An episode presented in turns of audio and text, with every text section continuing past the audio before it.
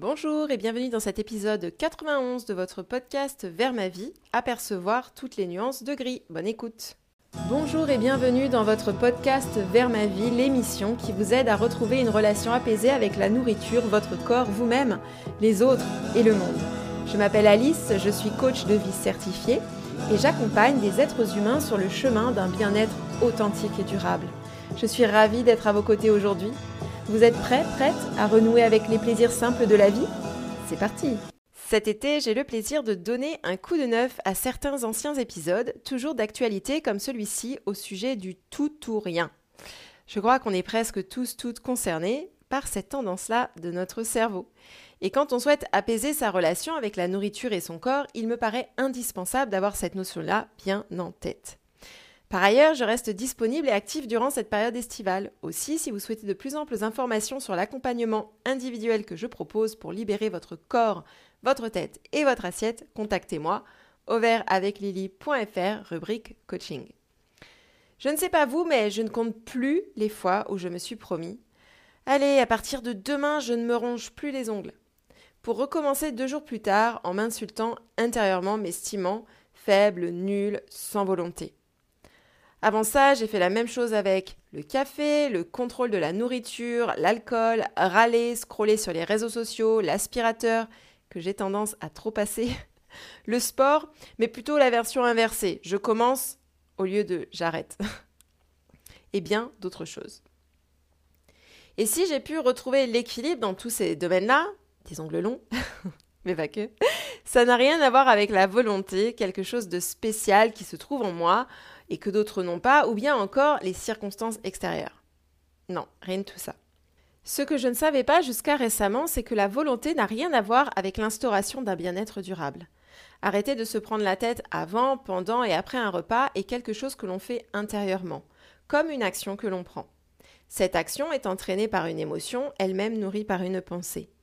Si je mange sans prendre en compte mes signaux corporels, c'est que j'ai une pensée qui va dans ce sens qui m'en donne l'ordre en quelque sorte. Une pensée souvent inconsciente, qu'on sait à peine qu'elle est là tant elle a été répétée deux fois, et inscrite ainsi dans le cerveau comme réponse automatique. La volonté n'a que peu de place dans ce schéma. Là où elle entre en jeu cependant, c'est quand on prend une décision, que l'on remonte ses manches et que l'on fonce tête baissée comme un bélier. Je vais entamer ce nouveau régime alcalin, je vais fréquenter la salle de sport un jour sur deux. Je vais m'acheter des vêtements plus petits pour me motiver à perdre 5 kilos. Je vais arrêter de manger des desserts pour de bons. Je vais cuisiner deux légumes à chaque repas. On use de l'énergie pour accomplir ce que l'on veut pour soi avec force et résistance. Et on a alors besoin de faire appel à toute la volonté du monde pour garder le cap. Sauf que la volonté, et à ce sujet, je vous renvoie aux travaux de Roy Boymaster, expert sur le sujet, est similaire à un muscle. Plus on s'en sert, plus on la développe, mais plus on la fatigue aussi. C'est pourquoi lorsque vous êtes dans un trip cure de jus que vous avez entamé par obligation, les soirées sont plus propices au changement de route avec une fête au bac de crème glacée en fin de course. Pour je ne sais quelle raison, de nombreux individus, dont je faisais partie jusqu'à récemment, sont persuadés que la perfection existe et qu'elle est un but à atteindre. C'est le fameux ce sera mieux demain. Quand je serai, cocher les cases. Mince, musclé, marié, avec une digestion au top, un super job et le compte en banque qui va avec. Que j'aurai du style, des proches soutenants, le sourire dentifrice, la patience du Dalai Lama et la compassion de Bouddha. Nous créons une fantaisie dans laquelle notre futur nous-mêmes est un être idyllique, sans saute d'humeur, bourrelet ni cheveux blancs, que nous percevons comme des défauts, soit dit en passant, parce que notre société nous explique qu'ils sont des défauts alors qu'en réalité il s'agit simplement de caractéristiques humaines. C'est ainsi que nous avançons dans notre vie en nous comparant systématiquement à cette personne licorne qui incarne la beauté, la sagesse et la réussite, que nous serons peut-être un jour si nous nous surpassons, si nous nous en donnons les moyens, si nous travaillons assez, nous privons assez de ce que nous aimons, tant notre appétit pour les bonnes choses n'est qu'un frein à notre cheminement vers notre futur parfaitement parfait, nous. Et quand nos nerfs sont épuisés du rythme fou que l'on s'impose, nous craquons, nous nous critiquons, nous nous jugeons, de ne pas être celle ou celui qu'on s'était promis de devenir. Est-ce que ça vous semble familier Si nous aspirons tant à muer en une fée ou un prince charmant, c'est que nous nous persuadons que là-bas, c'est mieux qu'ici. Et dans notre société qui nous vend des rêves impossibles à obtenir, il est facile de se laisser prendre au piège du c'est vraiment mieux de l'autre côté. Pour peu que vous soyez friand, friande du développement personnel, et coucou, vous aurez vite fait de vous approprier des outils et exercices que vous retournerez ensuite contre vous. Viser la lune, se promettre de faire mieux demain, définir des objectifs pour soi dans le but de s'améliorer, c'est oublier que notre futur, nous, est aussi un être humain, avec environ 50% d'émotions positives et 50% d'émotions négatives, des traumatismes non résorbés, des poils aux jambes et un corps soumis aux lois de la gravité.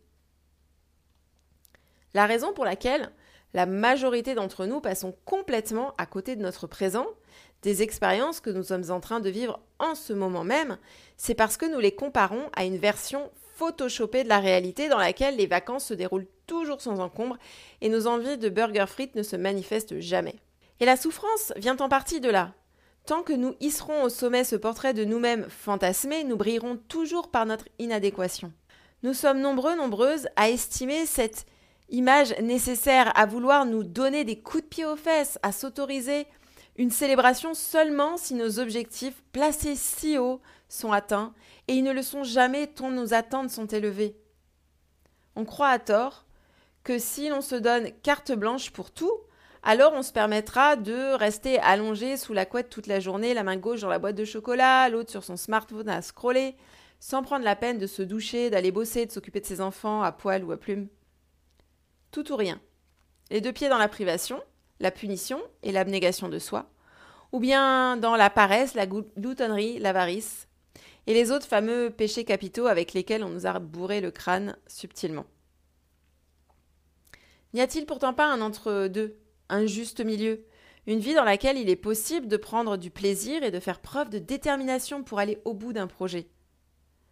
Lorsque je regarde mon fils courir autour de moi, car mon fils court, il ne marche pas, je l'observe dévorer une glace avec gourmandise et se concentrer de longs moments sur la construction d'un château fort dans le bac à sable.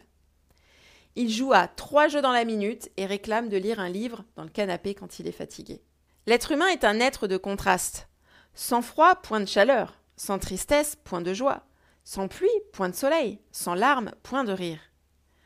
Quand on cherche la pureté à tout prix, dans l'alimentation ou ailleurs, on oublie que l'on n'est pas censé déambuler dans le monde, un sourire béat sur les lèvres en permanence, une feuille de kale dans la bouche. Sans doute espérais-tu passer ta vie sans douleur ni chagrin. Et je lu il y a près de vingt ans de ça? Cette phrase de Patrick Besson m'avait frappé à l'époque.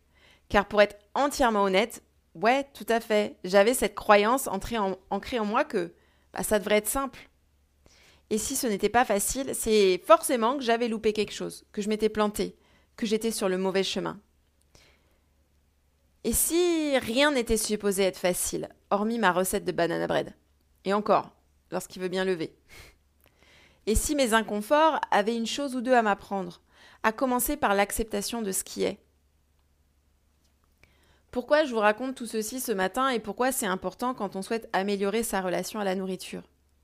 Parce que cet état d'esprit, tout ou rien, nous maintient d'une part dans une illusion qui nous freine, et d'autre part parce qu'il ne nous permet pas de prendre soin de nous sur le long terme. Illusion car souvent nous concevons un présent sans mots ni émotions négatives. Impossible quand on est un être humain. Se remémorer toutes les nuances de gris entre le blanc et le noir nous permet de nous parler avec douceur et compassion, de nous nourrir en adéquation avec nos signaux de faim et de satiété, de respecter notre corps, peu importe son allure. Comment fait-on alors, maintenant qu'on comprend que tout ou rien ne nous sert pas pour aller là où on souhaite, à savoir l'épanouissement, l'évolution, la croissance, le bien-être durable?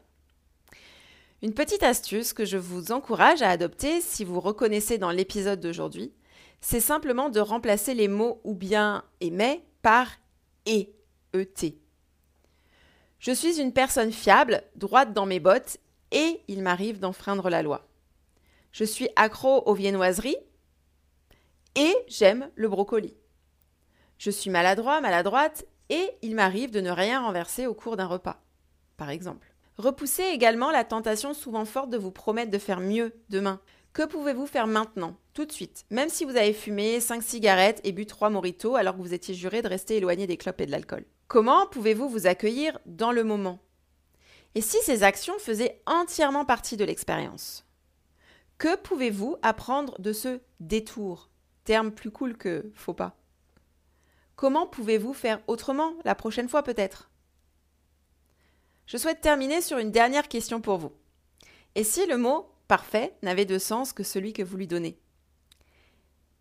Et si la nature était parfaite telle qu'elle? Et si donc vous, vous étiez parfait tel quel Tel que vous êtes finalement en ce moment si cette possibilité ne vous plaît qu'à moitié, jouez avec le concept inverse. Et si rien n'était supposé être parfait, justement Si vous voulez poursuivre ce travail, n'hésitez pas à rejoindre mon programme d'accompagnement vers un rapport à la nourriture, à votre corps et à vous-même entièrement transformé.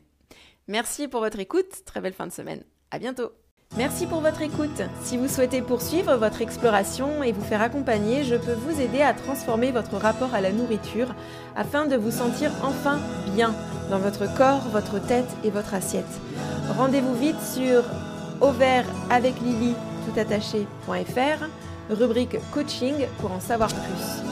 Poursuivons également cette discussion sur Instagram et Facebook, arrobase avec Lily. À bientôt!